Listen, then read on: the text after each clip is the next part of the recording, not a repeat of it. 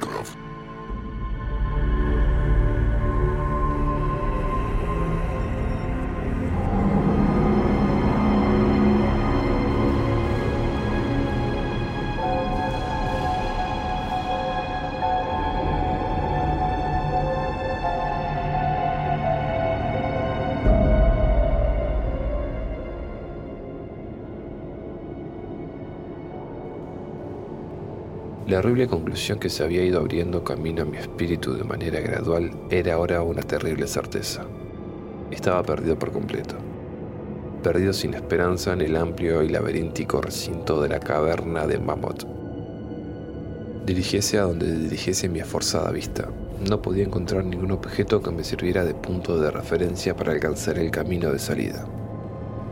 No podía mi razón albergar la más ligera esperanza de volver jamás a contemplar la bendita luz del día, ni de pasear por los agradables valles y colinas del hermoso mundo exterior. La esperanza se había desvanecido. A pesar de todo, educado como estaba por una vida entera de estudios filosóficos, obtuve una satisfacción no pequeña de mi conducta desapasionada. ¿Por qué?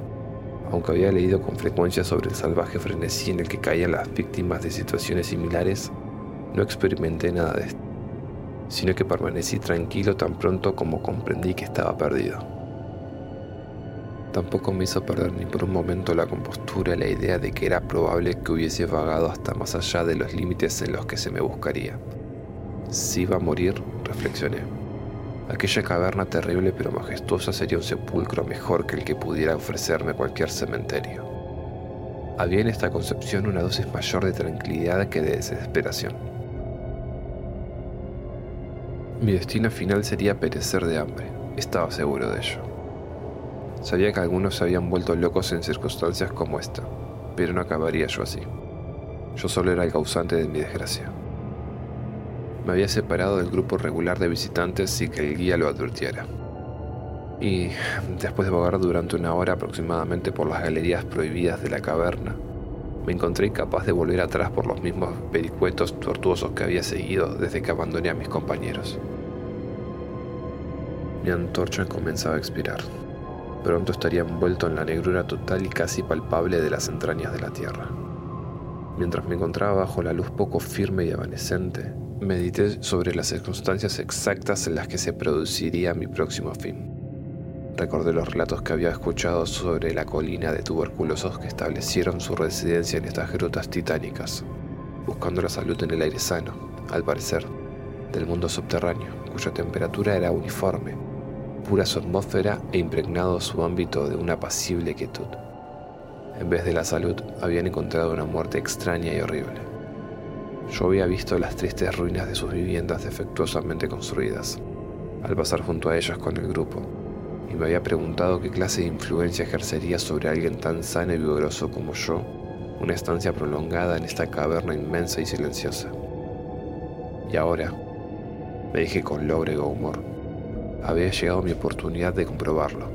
si es que la necesidad de alimentos no apresuraba con demasiada rapidez mi salida de este mundo.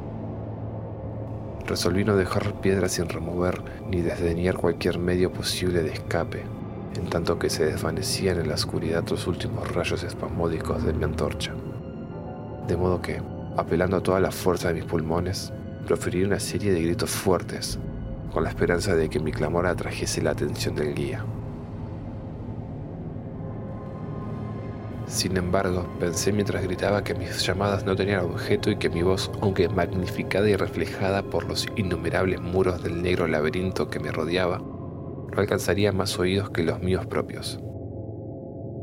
Al mismo tiempo, sin embargo, mi atención quedó fijada en un sobresalto al imaginar que escuchaba el suave ruido de pasos aproximándose sobre el rocoso pavimento de la caverna.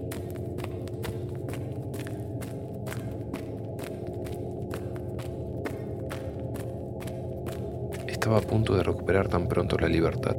¿Habrían sido entonces vanas todas mis horribles aprensiones? ¿Se habría dado cuenta el guía de mi ausencia no autorizada del grupo y seguiría mi rastro por el laberinto de piedra caliza? Alentado por esas preguntas jubilosas que afloraban en mi imaginación, me hallaba dispuesto a renovar mis gritos con objeto de ser descubierto lo antes posible. Cuando, en un instante, mi deleite se convirtió en horror a medida que escuchaba. Mi oído, que siempre había sido agudo y que estaba ahora agudizado con mucho mayor grado por el completo silencio de la caverna, trajo a mi entendimiento confuso la noción terrible e inesperada de que tales pasos no eran los que correspondían a ningún ser humano mortal.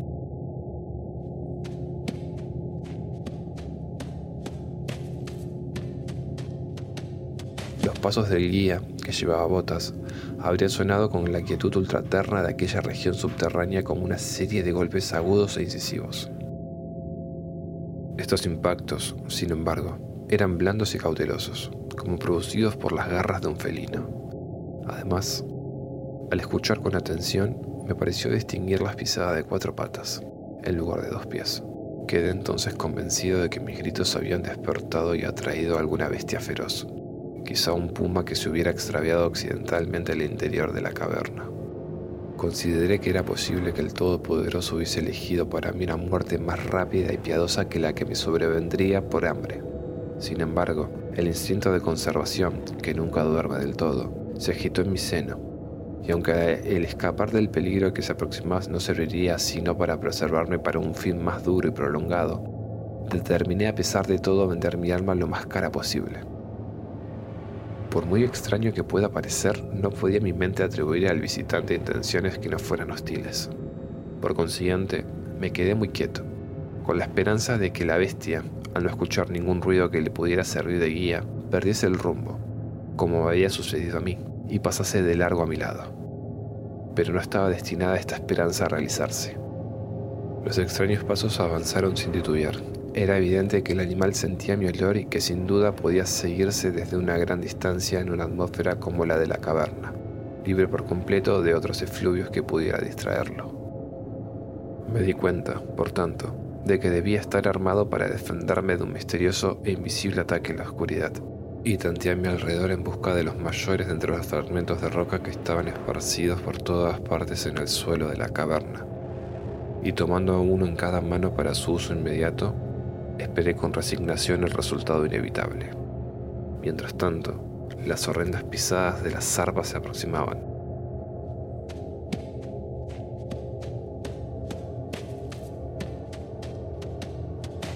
En verdad, era extraña en exceso la conducta de aquella criatura.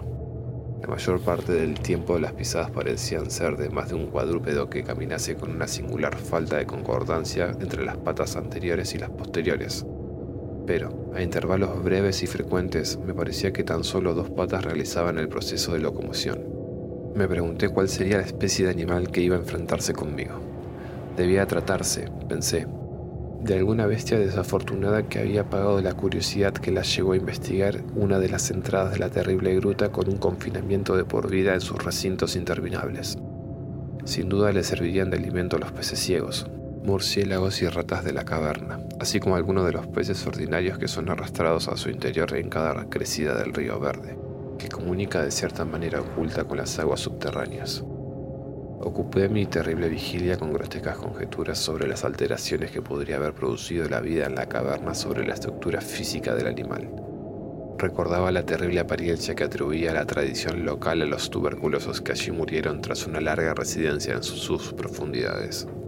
Entonces recordé con sobresalto que, aunque llegase a abatir a mi antagonista, nunca contemplaría su forma ya que mi antorcha se había extinguido hacía tiempo y yo estaba por completo desprovisto de fósforos. La tensión de mi mente se hizo entonces tremenda.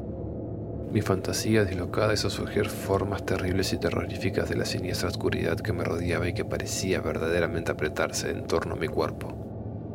Las terribles pisadas estaban cada vez más cerca, cada vez más cerca. Parecía yo a punto de dejar escapar un agudo grito, pero, aunque hubiese sido lo bastante irresponsable para hacer tal cosa, a duras penas habría respondido a mi voz. Estaba petrificado, enraizado al lugar de donde me encontraba. Dudaba de que pudiera mi mano derecha lanzar el proyectil a la cosa que se acercaba, cuando llegase el momento crucial. Ahora, el decidido pat, pat de las pisadas estaba casi al alcance de la mano. Luego, muy cerca.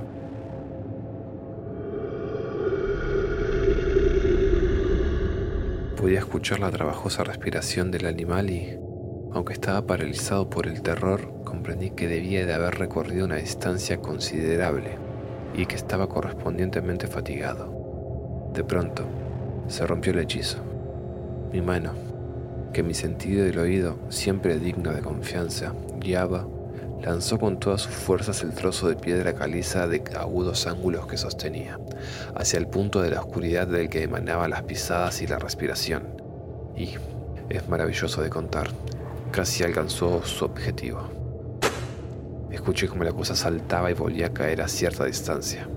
Allí pareció detenerse. Después de reajustar la puntería, descargué el segundo proyectil, con mayor efectividad esta vez. Escuché caer a la criatura, vencida por completo, y permaneció yacente e inmóvil. Casi agobiado por el alivio que me invadió, me apoyé en la pared. La respiración de la bestia se seguía oyendo en forma de jadeantes y pesadas inhalaciones y exhalaciones. Deduje de ello que no había hecho más que herirla, y entonces perdí todo deseo de examinarla. Al fin, un miedo supersticioso, irracional, se había manifestado en mi cerebro y no me acerqué al cuerpo ni continué arrojando piedras para completar la extinción de su vida. En lugar de esto, corría a toda velocidad en lo que era, tan aproximadamente como pude juzgarlo en mi condición de frenesí, la dirección por la que había llegado hasta allí. De pronto escuché un sonido, o más bien una sucesión regular de sonidos. Al momento siguiente se habían convertido en una serie de agudos chasquidos metálicos. Esta vez no había duda. Era el guía. Entonces grité, aullé. Reí incluso de alegría al contemplar en el techo abovedado el débil fulgor que sabía era la luz reflejada de una antorcha que se acercaba corrí al encuentro del resplandor y, antes de que pudiese comprender por completo lo que había ocurrido, estaba postrado a los pies del guía y besaba sus botas mientras balbuceaba, a despecho de la orgullosa reserva que es habitual en mí, explicaciones sin sentido, como un idiota. Contaba con frenesí mi terrible historia, y al mismo tiempo abrumaba a quien me escuchaba con protestas de gratitud. Volví por último a algo parecido a mi estado normal de conciencia. El guía había advertido mi ausencia al regresar el grupo a la entrada de la caverna y, guiado por su propio sentido intuitivo de la orientación, se había dedicado a explorar a conciencia los pasadizos laterales que se extendían más allá del lugar en el que había hablado conmigo por última vez, y localizó mi posición tras una búsqueda de más de tres horas. Después de que me hubo relatado esto, yo, envalentonado por su antorcha y por su compañía, empecé a reflexionar sobre la extraña bestia a la que había herido a poca distancia de allí. En la oscuridad sugerí que averiguásemos con la ayuda de la antorcha qué clase de criatura había sido mi víctima. Por consiguiente volví sobre mis pasos, hasta el escenario de la terrible experiencia. Pronto descubrimos en el suelo un objeto blanco, más blanco incluso que la misma reluciente piedra caliza. Nos acercamos con cautela y dejamos exhalar una simultánea exclamación de asombro. porque este era el más extraño de todos los monstruos extranaturales que cada uno de nosotros dos hubiera contemplado en la vida. Resultó tratarse de un mono antropoide de grandes proporciones, escapado quizá de algún zoológico ambulante.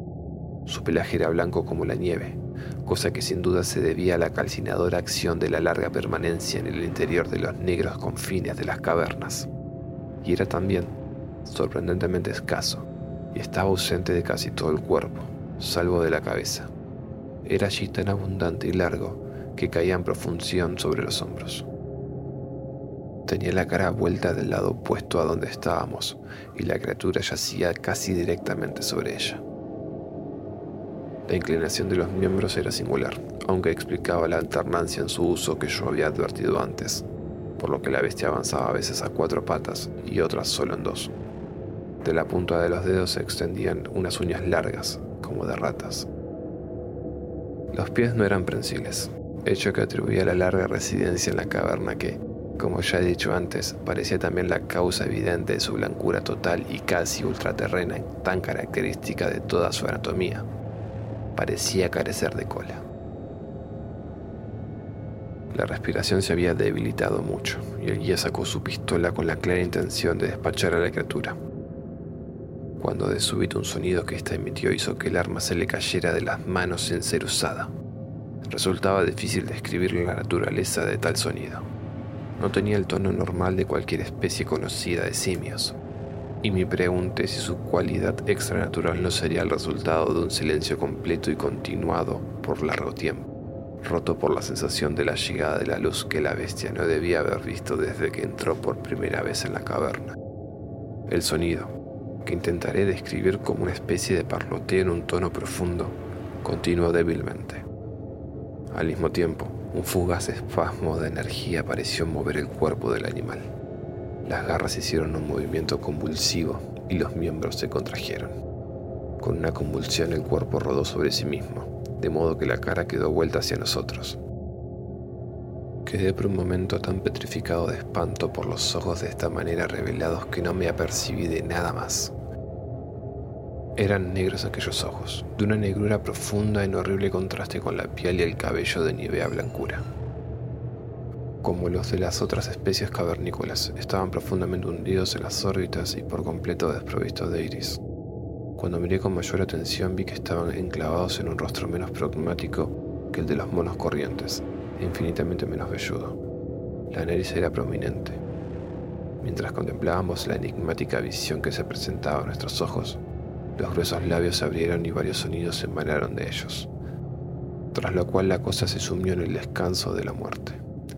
El guía se aferró a la manga de mi chaqueta y tembló con tal violencia que la luz se estremeció convulsivamente, proyectando en la pared fantasmagóricas sombras en movimiento. Yo no me moví. Me había quedado rígido, con los ojos llenos de horror, fijos en el suelo delante de mí. El miedo me abandonó y en su lugar se sucedieron los sentimientos de asombro, compasión y respeto. Los sonidos que murmuró la criatura abatida que yacía entre las rocas calizas nos revelaron la tremenda verdad. La criatura que yo había matado, la extraña bestia de la cueva maldita, era, o había sido alguna vez, un hombre.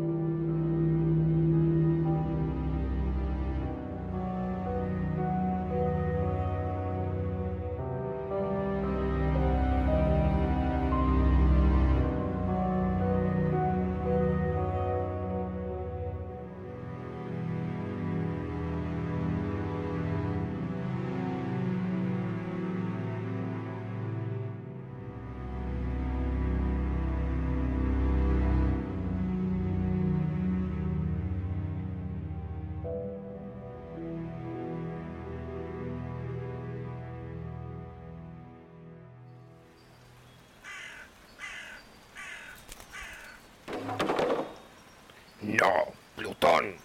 Quita tus estúpidas alas del anaquel. ¿Es que acaso no eres consciente de lo que puede ocurrir si uno de esos objetos llegase a sufrir el más mínimo daño? Maldito seas, Plutón.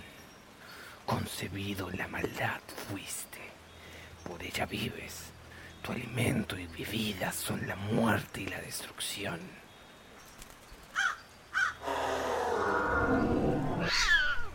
Y ahora vuelves a adoptar esa estúpida forma felina. ¿Acaso no aprendiste aquella lección que te costase vuestro ojo izquierdo?